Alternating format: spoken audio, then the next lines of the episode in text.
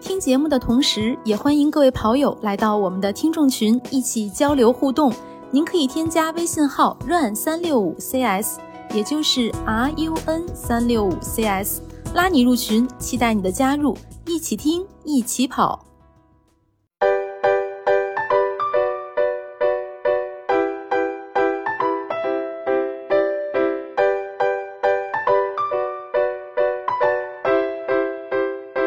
大家好，欢迎收听装备说，我是南子。Hello，大家好，我是佳宁。大家好，我是波小杨。今天我们给大家还是聊装备相关的东西啊，但是我们这个聊的有一点点考古，我们想跟大家聊之前经常能看到，到现在很少看到或者消失不见的跟跑步相关的装备。大家一听到这个选题，脑子先浮现的都是什么装备呀？来聊一聊。一个一个说呗，先波神说吧，我们就击鼓传花吧。呃，我先不说消失吧，就说现在我自己身上，好像我以前会用，但是现在基本上不会用的，那可能是呃小腿套。以前就刚开始跑步的时候，然后有一段时间，我觉得好像是个跑步的，就是稍微正经、认真训练一点的，跑五公里到十公里以上的，我就看他穿一个小腿套，然后还是颜色特别艳的那个品牌，就是两个字母的缩写，大家都知道，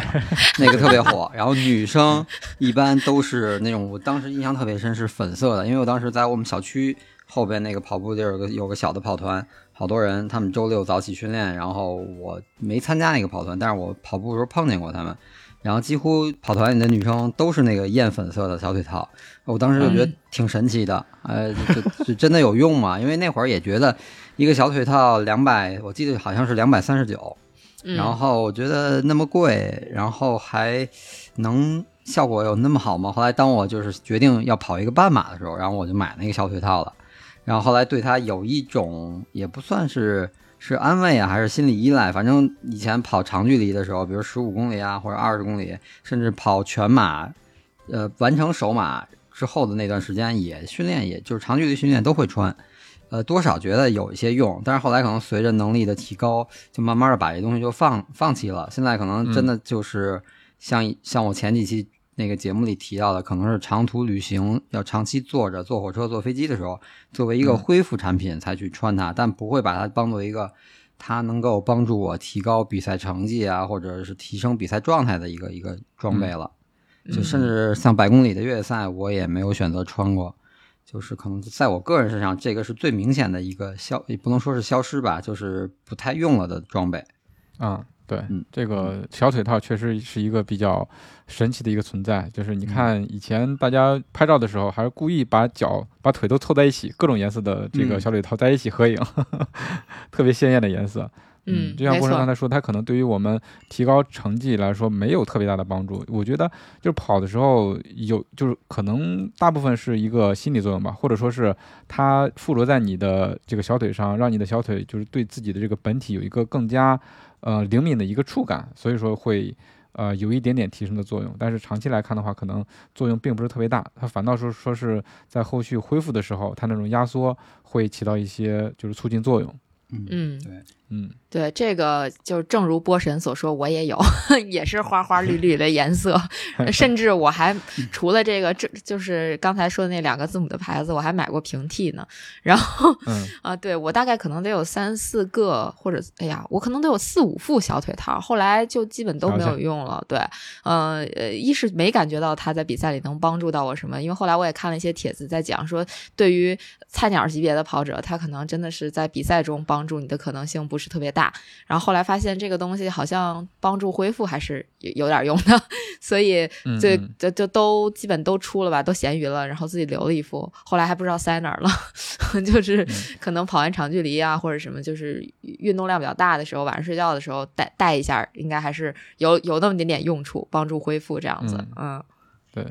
而且现在不喜欢在小腿上面戴那个东西，也是因为如果说是戴上的话，反而会觉得腿短，是吧？咱们现在更习惯穿那种，就相当于船袜，对吧？把整个脚踝都露出来，把整个腿露出来，就这样的话就显得腿更加这个线条更好看一些。反而说是如果有这个小腿套的话，会起到反作用，我是觉得。嗯，没错。反正现在基本上这个装备，我感觉在这种相对跑步时间比较长、比较精英的这种爱好者当中，已经是比较少见了。但是但是在这个对，但是在嗯初跑者的这个圈子里，可能还是挺多人会用小腿套的。我我我不知道你们嗯是不是跟我一样的感受，因为我在就是，反正在我看来啊，就北京的这个跑步圣地里边，可能相对来讲，浩森是 Pro 多一点儿，然后朝阳公园是菜鸟多一点儿。你朝阳公园小腿套出现的频率就比奥森要高一些。嗯，然后现在我发现啊，这个小腿套会出现在什么地方呢？就是羽毛球场地会有一些人戴。就我昨天哦，去打羽毛球的时候还看到了，嗯嗯，有人 就各种各种装备都给招呼上了，其中就有这个小腿套，我觉得还蛮神奇的。嗯，他可能也还是有一个保护、压缩或者保护的作用，或者比如说嗯。像个别有时候会见一些精英选手，那个跑比赛的时候，他可能会带一只，那他可能是有其中有一条腿可能稍微有一点轻微的伤嗯。伤啊伤病，啊对，啊，他需要嗯这个来提供一个包裹的或者是加压的这种保护。嗯嗯嗯，是，对，大家就根据自己的需求吧。反正嗯。我就买过一副，应该是 Skins 的，嗯，然后也没怎么戴，对，就其实现在使用场景也是很少的。现在感觉就是更多的，相对来说，它的那个所谓的压缩，然后帮助你防止你的，其实我觉得它对肌肉的抖动倒不太，就比如说可能初跑者相对脂肪多一点，可能能帮助你减少脂肪的抖动，减少一点点一一很轻微的减少一点能量消耗。但我觉得可能现在防晒的作用，包括如果你要越野进山，那个防刮的作用可能会更多一点儿。哎，也是也是哈，嗯，对嗯，对，后来也是，我也是进山的时候，有时候会用一下小腿套，就是觉得 少刮少刮，对，少嗯刮几道子对啊。然后我想到的一个啊是臂包，我不知道你们有没有用过。在我一开始跑的时候，我买了一个臂包，其实还是一个大品牌，它那个设嗯计还挺复杂的，嗯就是它可以缠在你的手臂上面，然后呢，你把手机放在里头，它那个外外面的那一层是透明的，就是透明塑料，你可以看到你的手机屏幕。另外，它是可以可触摸的，就是嗯你隔着它可以操作你的，手机。嗯，对对对，另外的话特别神奇，它还有另外一个兜儿，你可以放卡、放 放那个钥匙。对，当时觉得这个挺挺方便的，确实挺方便的。但是吧，跑着跑着就发现它不是特别的紧，你跑的时候特别的晃，你手机也挺沉的，对吧？它晃的挺挺难受的。而且然后它是我不知道怎么搞的，它那个材质不是很透气，就是跑时间长，你如果出汗的话，它贴在你的手臂上也不是挺好的一个感受，所以嗯，后来也就不用了。嗯，我嗯看，呃，之前真的是有很多人都会用这个笔包，但是现在感觉啊，看到的数量是明显的减少了。我不知道你们是什么感觉？对我也是这感觉。我觉得可能，呃，先先说南哥刚才说那不透气那个，我觉得不透气是为了它防水。如果要太透气了，那汗就把手机都泡了。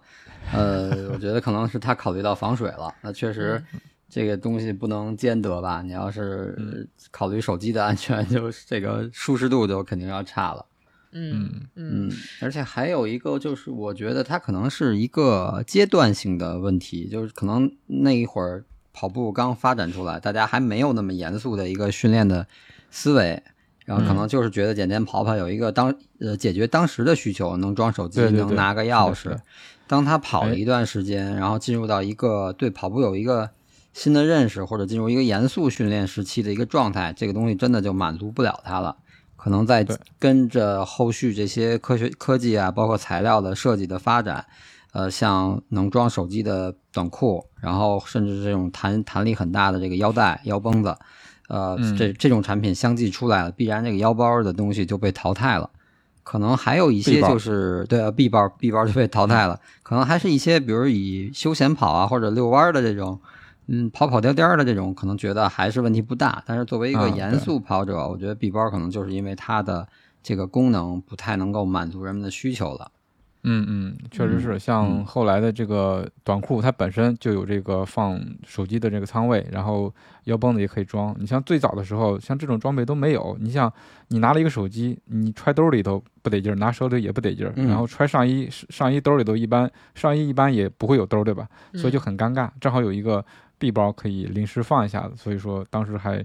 挺多人用的。后来这个有替代品了，大家就不会再用它了。嗯，佳宁有没有用过呀？用过，我跟这南哥的这个过程是一模一样的。我放弃它的原因是，当时我记得特别清楚，是有一次我跑步应该遇见了石老师，啊，就待会儿我们会提到他们的那个播客，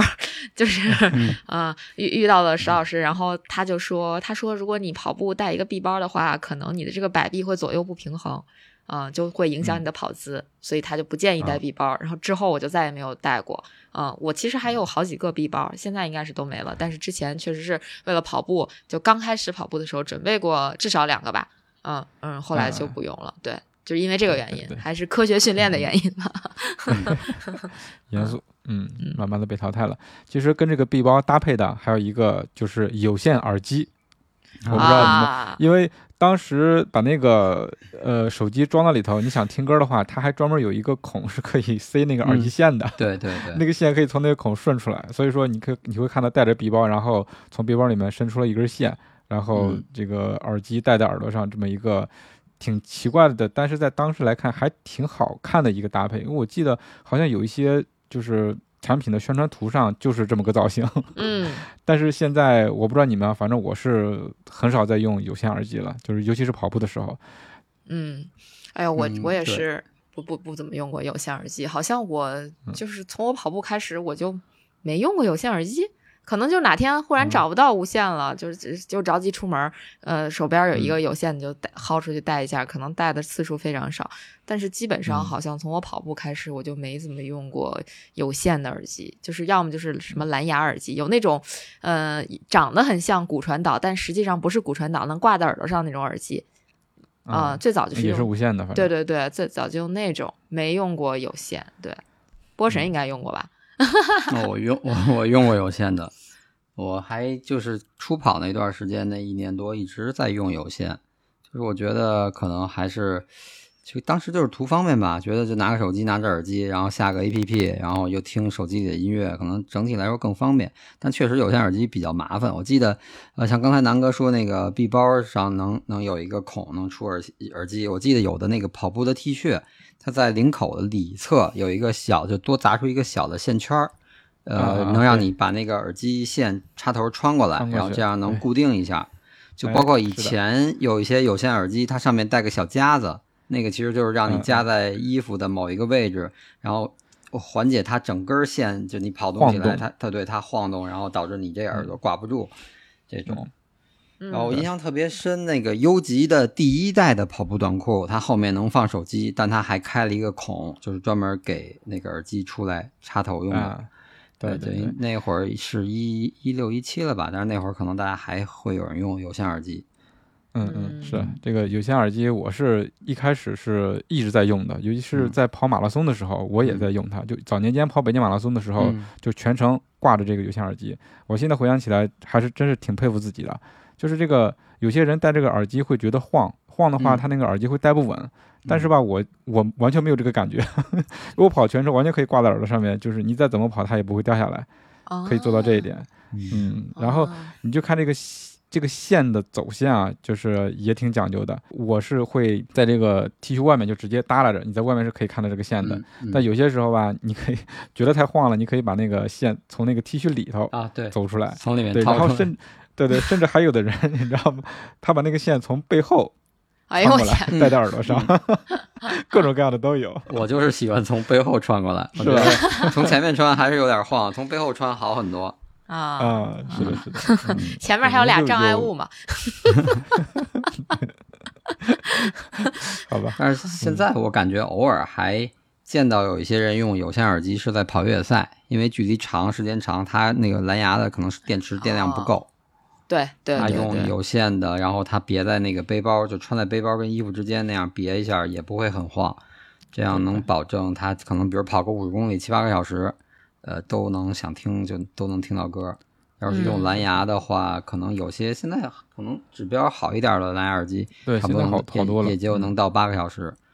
对对嗯嗯，对我刚才忽然又想了一下，为啥嗯我没用过有线耳机？就是 我好像就最开始跑步那几年不怎么听东西，所以我对这个耳机的这个认知就跨越非常大。我印象特别深的是，我当时得了一副这个呃少音的耳机，我直接送给我们家老纪了，我自己就没用过，就是因为我没有这个需求，我没有跑步的时候听东西的需求，所以就一直确实没怎么体验过韶音。然后等我真正开始听东西，是自己开始做播客之后，为了听播客，然后就开始一直用这个 AirPods Pro，就基本上是这样。好像确实是没咋用过耳机，这这就我跟跟你们有点不一样，反正。嗯嗯嗯，我是。那早年间跑步的时候必须得听音乐的，所以说这个耳耳机线再麻烦我也可以忽略它。有人 觉得这个你，它这个线会瞪着那个耳机里面会有杂音，但是我我也没有特别的感觉，嗯，就一直这么戴着，嗯。啊，现在还有些人就是会戴那种就是耳罩，就是那个特别大的耳机。啊，就比如说像那个什么博士的那个 C 三五之类的，对对。对对对，这个我在健身房里面看到有人戴，我还可以这个理解啊，因为你这个晃动不是特别大。但是跑步的时候竟然也有人戴，我也 这也是蛮佩服他们的。对，而且还有根线，上身足够稳定。对，足够稳定，是的，是的。然后这个耳朵也足够的抗热。对，要我戴的话，肯定会热的不行，捂出痱子。然后还有什么以前用现在比较少见的装备呢？说一个就是那个鞋底的芯片，内置在鞋里或者是可替换那种。以前像耐克啊、阿迪啊，包括 UA，UA 前两年还在做，但是就是一下，它那个 好像是软件是被收购了还是怎么着，就就停服了，它就导致它不做了。但是 UA 是在算是在耐克已经不做了的情况下，它还在做，又做了一段时间，然后。彻底的停掉，等于现在应该就是没有，呃，就没有单独的那个鞋的品牌还去再做芯片了。可能会有一些技术品牌，就比如像咱们说那个小小绿豆那那种类似的那种，呃，绑绑在鞋上，但它提供的跟之前的那些指标完全不一样。我说那个最早叫。是叫 Nike Plus 还是叫 Nike 加？好像是有那么一个，然后等于在鞋的中底上有一个小槽，就其中一只脚，只有我忘了是左脚是右脚，只在一只脚上有一个槽，然后那个芯片是需要单买的，单买等于你买你要买芯片，还要买能装这个芯片的鞋。然后放进去，放进去之后，然后再下再配合 NRC 吧，好像是，然后能能上传更多的数据。是的，是的，我是知道有这么个东西，但从来没用过。波神有用过吗？嗯，我是没用过，但是我有过能装这个芯片的鞋啊，但是没有买那个芯片。对，我没买那个芯片。明白。嗯，那我它是早年间的那种传感器。嗯，对。那我更进一步，对我我买过，我忘了李宁的是赤兔还是猎骏了，反正是一个叫智能跑鞋，而且我还买了两双，就我自己买了一双，然后还给那个老纪买了一双，就是嗯，怎么说呢？呃，它里边搭载的好像是华米的还是还是小米的芯片，这这个我具体不太记得了。反正你要是想看这个跑步的数据，你就得下再下一个什么小米还是华米的这个这个 app，然后去看 app 连着。对，然后刚开始前几次可能还挺新鲜的，后来也就懒。懒得看了，因为你该有手表手表，该有跑步的 app 有跑步的 app，就嗯感觉有点鸡肋。后来再后来那个鞋也没有多好穿，我记得当时好像是是挺硬啊，还是怎么样？嗯，具体我也不太不是很清楚了。那个跑鞋可能加起来跑步也没跑过，没跑过一百公里就就被弃用了啊。然后因为当时买其实有点猎奇，然后外加它其实确实价格很便宜，就感觉试错成本很低，就买了，好像二九九还是三九九吧一双鞋。因为那会儿我感觉这个价格应该不算贵吧，在跑鞋里面就是可能一我有我有印象，对对吧？不太贵，一六年还是一五年，我具体也不太记得。反正他当时好像就是就是低价格，就性价比比较高，然后又能体验一个新的科技，就是主打的这个这个噱头，然后这样做。嗯。嗯，对，其实我觉得他可能就是还是在当时那个这个那个怎么说，在当时那个情况下吧，可能如果你要买一个特别贵的，像比如像佳明当时顶级的手表就挺贵的，然后你又想了解一些可能当时的跑步 APP 上体现不了的数据，所以这就给这个芯片了一个相应的空间。嗯嗯，是，嗯对。那后来我是有一个机会试过一下 UA 的那个鞋，UA 等于它那个芯片就跟耐克不一样，它不是放在里面，是内置了，就已经在里面了。它那个电池可能能用差不多两年吧，就基本上这双鞋的寿命，你把它穿坏了，这个电池也就没电了，差不多这样。呃，也是需要单下 UA 的那个 APP，然后我跟当时的手我用的手表对比着测试了一下。是呃有一点误差，但误差不太大。可是它提供的其实那些数据跟手表等于跟当时的手表已经差不多了，就是没有特别大的优势了。而且你还要单去下一个 A P P，而且这个 A P P 跟其他一些软件的互联互通的又不是特别好，所以可能确实有点鸡肋。嗯。所以它也是一个时代的产物，有后面有比它功能更强大的这个替代品，慢慢的它也就退出历史舞台了。嗯，对，嗯，那佳宁呢？佳宁想一个，是击击鼓传花传我这儿了是吗？那个 波神都说俩了啊，那个那个豆豆袜吧，其实这个这个装备之前提过，就包括身边很多朋友也说用过，但是就感觉没有那么神奇的功效。对，后来就。嗯，基本上就属于退出历史舞台了。我现在可能还有两双在衣柜里放着呢，就感觉扔了有点可惜，毕竟齁贵的是吧？然后那个不扔吧，那这个占地方也不穿，嗯，就而且我我深深的觉得那个豆豆袜并不舒服，就是 穿起来 硌得慌吗？有有有点硌，就不是那种很舒适的那种那种感觉啊。就这个，所以所以它的卖点主要是啥呀？忘了，好像是说防滑，然后再一个有可能有。有点支撑还是什么缓震？它是缓震，对，有一点点缓震，然后有一点。其实我觉得豆豆袜，呃，就像刚才说的那个腿套一样，它就是不算消失了，只是就是没有那段时间那么风靡了。那段时间可能加上品牌也不太多，作为一个进口的大的一个专业品牌，可能大家对它有一定的迷信，呃，觉得哎，这就是就是都想尝试一下呗，不能说是算是迷信，就是一个一个东西进来，可能大家都想试试，有一段那个流行。然后现在可能大家都试过了，觉得也就那样，呃，价格也不便宜，可能会有更好的替代品，可能就所以它导致它可能就没有当时的那个出镜率那么高了。嗯嗯，呃，我我现在好像也还有两双，我觉得就是，呃，可能一是为了颜跟鞋的颜色搭配，然后其次是 它是高高帮的冬天，当时没有特别好的选择，就选的这个，呃。我觉得豆豆袜其实它的那个豆豆有我我个人感觉可能就是一是对我来说就是有一点防滑，它的那个摩擦力更大一点。其次它这个豆豆袜设计是更紧，也是有一点那种压缩和包裹的效果，更紧，所以呃越野的时候可能防滑性就是不不会磨水泡这两个情况。但是它的弊端就是它这个材料太薄了，很容易坏，很容易破。嗯嗯嗯，这个牌子我觉得可能还是挺专业的，因为我前两天。看那个环法赛段的集锦，然后赛后他们恢复，然后有有有一些车队的 pro 们还穿的他那个压缩腿套，就长整体的那个长的，一嗯对对对。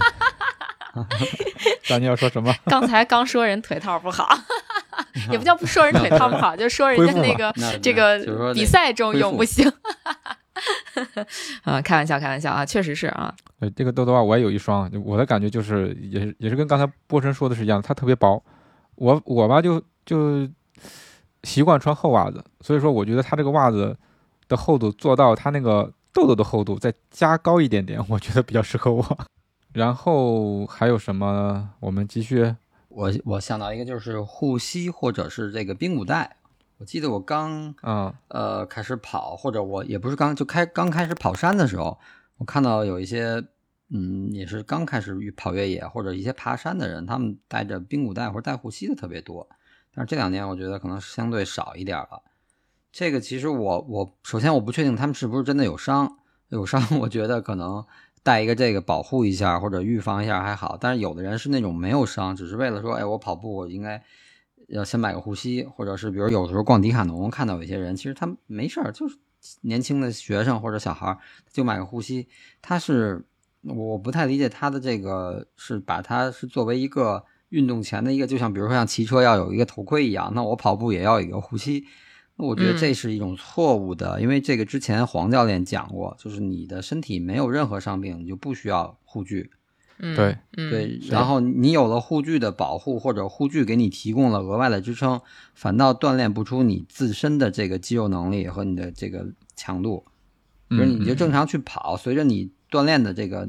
呃提升，然后你身体的肌肉能力，包括关节各方面，你都会得到提升。它能够支撑，就是满或者满足你相应的运动强度。当然，你呃突然上强度，或者是积劳成疾，运动量太大了这种情况，那可能你会受伤。但是你正常的这个情况是你嗯不会受伤，也不需要护具的。但有的人他就是把护具直接就穿上了，那可能就是嗯给你一个额外的保护，但是反而相应你却锻炼不到你应该需要锻炼的肌肉了。嗯，对对对，像护膝、护膝、髌骨带这种，其实我一开始也是会带的，因为刚一开始跑步的时候，跑完之后那个就是觉得膝盖会疼，所以当时有有人建议就是说你可以把髌骨带给带上，但是随着这个对跑步的认知的加深，就觉得就也是那个认识到说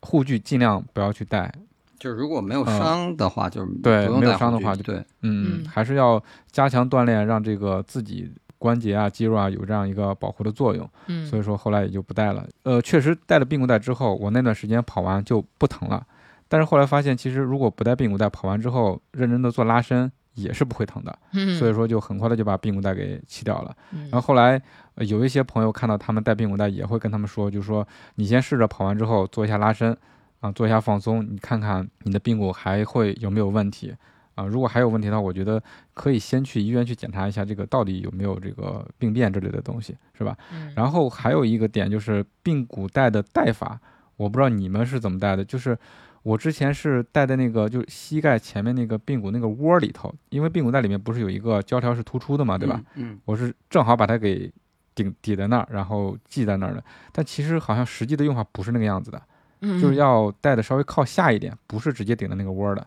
嗯所以我我我怕我说的也不是特别准确啊，就是大家如果使用髌骨带的话，最好去看一看，问一问专业的人，他这个髌骨带的正确的戴法到底是什么样子，别起到反作用就不好了。对，我觉得护具这个东西就是需要在专业人士的指导下去佩戴，而不是说你自己给自己诊断说我这儿有问题，我就戴一个嗯护具。那这种其实是一种很有可能，就大概率是一个反作用，就这点还是要嗯注意一下的。嗯，希望大家都不要带这种护具去运动，不要有这种机会。自身自身硬。嗯，对。嗯，还有啥？我说一个然后、嗯来你来，啊、就是我我就是我忽然想起来的啊，就是鞋垫儿，嗯就是那种额外的这种鞋垫儿。我我不知道你们有没有接触啊？反正我是某一年的，我记得是上海马拉松还是厦门马拉松，好像是上海马拉松。然后当时呃，好像也是当时的公司在那边参展，参展旁边的一个摊位，就是 一个摊位，一个展台，是那个 感觉是自由市场，就旁边一个展台，它是做这种呃所谓的功能性鞋垫的吧，就给你的跑鞋嗯相当于换一个鞋垫儿，因为咱们的跑鞋里边本身都是自带一个鞋垫的，呃，就就就各各种鞋垫儿嘛，薄的那种小薄的鞋垫儿，它那个就是让你把你那个鞋垫儿换掉，就给你换一个它的这种功能性的鞋垫儿，给你提供更好的这种支撑吧。我记得当时大概卖点是这样子，嗯、我就有买一个，但是怎么说呢，我就觉得当时的感觉是立竿见影的。穿上之后，穿上你的这个换了鞋垫儿的鞋之后，瞬间感觉这个鞋支撑贼好，然后那个怎么说呢，就是跑起来都还能给你点给你点反馈那种 那种感觉。然后后来就是跑一跑就觉得有点硬，然后好像也没有那么神奇的效果。就是他说的，比如说让你少受伤，因为说实话，正你正常跑也不太容易受伤，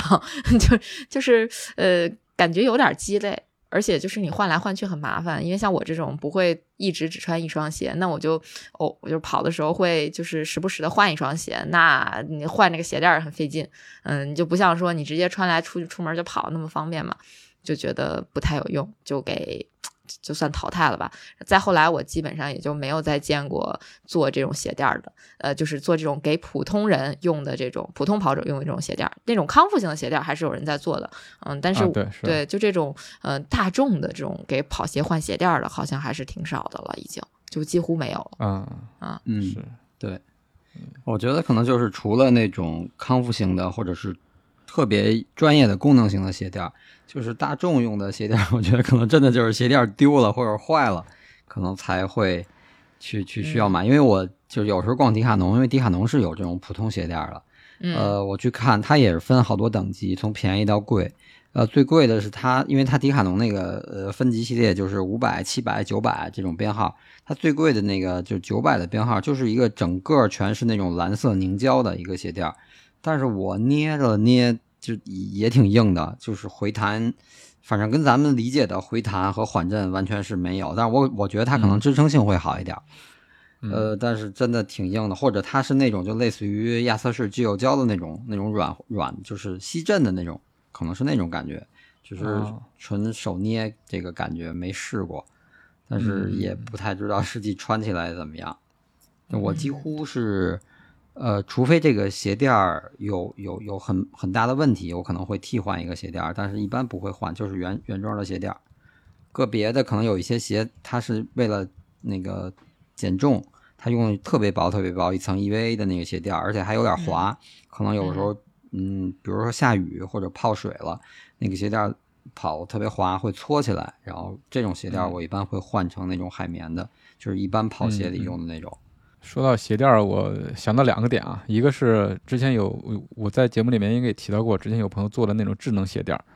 就是它啊鞋垫儿里面其实是有传感器的，嗯。能记录你的这个哦。步态，因为它传感器是会在两个鞋垫儿里面都有，所以说这个可能数据测起来比较平衡，但是后来这个项目也就不做了。嗯。嗯，这是这是一个，另外一个就是咱们普通的跑鞋真的是没有鞋垫儿，我从来没有给跑鞋换过鞋垫儿，反倒是我想到之前咱们甭管是穿皮鞋还是普通的鞋，家里都会给配一个鞋垫儿，是吧？嗯，对，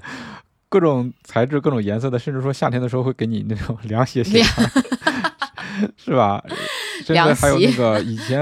对对，以前我我想到过，甚至以前那个买的那个布的足球鞋，就底下那种胶钉那种足球鞋，买了之后还要往里面塞一个鞋垫儿，特别逗。嗯嗯但是后来发现这个鞋垫使用的场景还真是不多，这个一双鞋买了就直接就穿了，就不会再给它加特别的这个鞋垫儿。嗯，嗯嗯嗯，是的，继续聊其他的比嗯较遥远陌生的装备。嗯，遥远陌生的装备，确实有点遥远陌生。我就再说一个那个跑步的硬水壶的腰包，这是我以前有的，有一 Nathan 的那个，等于是个腰包，后面能装两个硬的三三百毫、哦还是三百五十毫升的一个壶。那个嗯我我也曾经有过，对我带过，呃，没带过几次就不用了，因为确实有点晃。啊，，对，晃的你心烦。对对对，就是要么就是不是白噪音吗？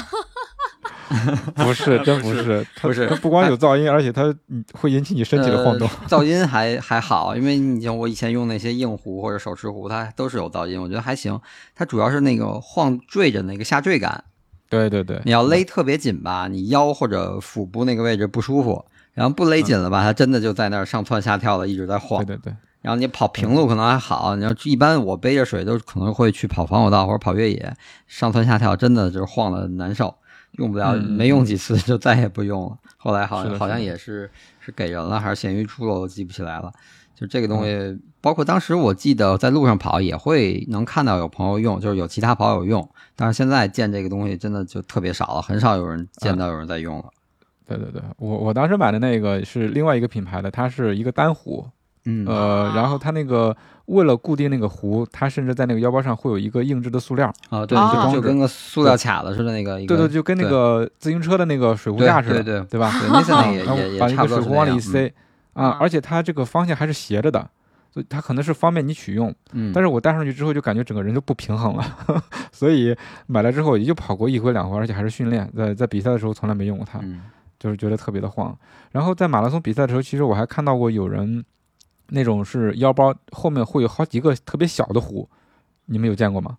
哦，我我有印象，我见过这个，是吧这个嗯哦，好对对，像有它那个壶里面可能是会放一些呃，就是饮就是功能饮料之类的东西，还是什么，我具体也不知道了。但是现在好像也比较少了。哦，他那个好像我印象里，Nathan 也出过这种产品，它是四个还是嗯五个小壶，啊一一串儿圈儿，就像 就像挂就像那个挂了一圈手雷一样。对 对对，二十公里喝这个，三十公里喝另外一个。啊哈哈啊，这种嗯确实是我见过，但是我没用过。我我想着想着在腰上，我还腰缠万贯的，我就有点难受。腰缠万贯。我主要是觉得他们太晃了，嗯，而且他那个晃了之后，那个水我就 不太喝得下去了。还有啥？还有就是，我突然想到，它其实不是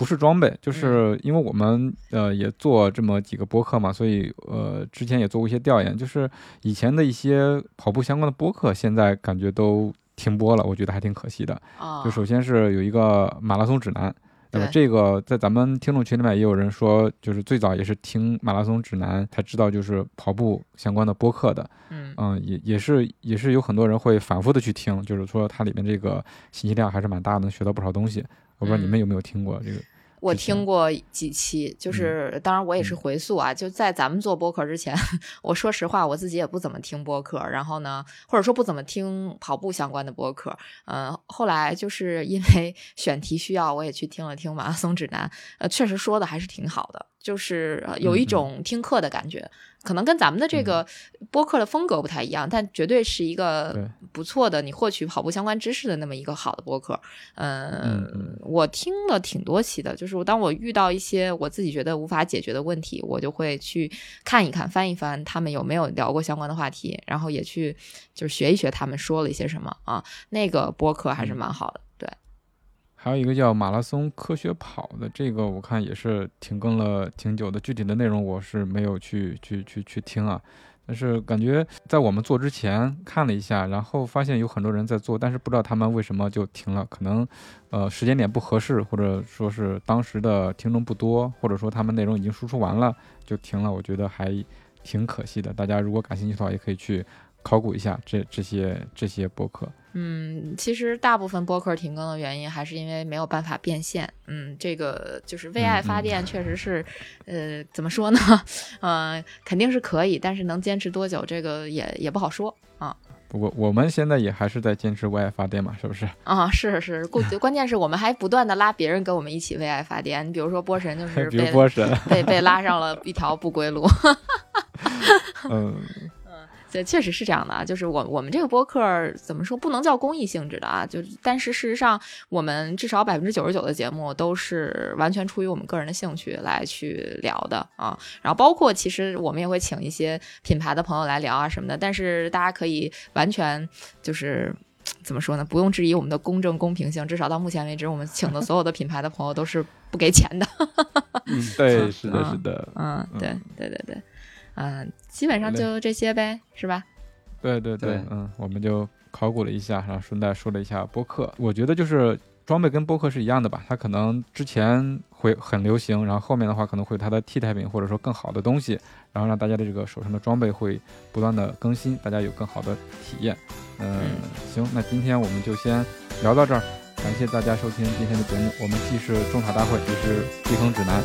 希望今天的内容对你有所帮助。我们下期再见，拜拜。拜拜拜拜。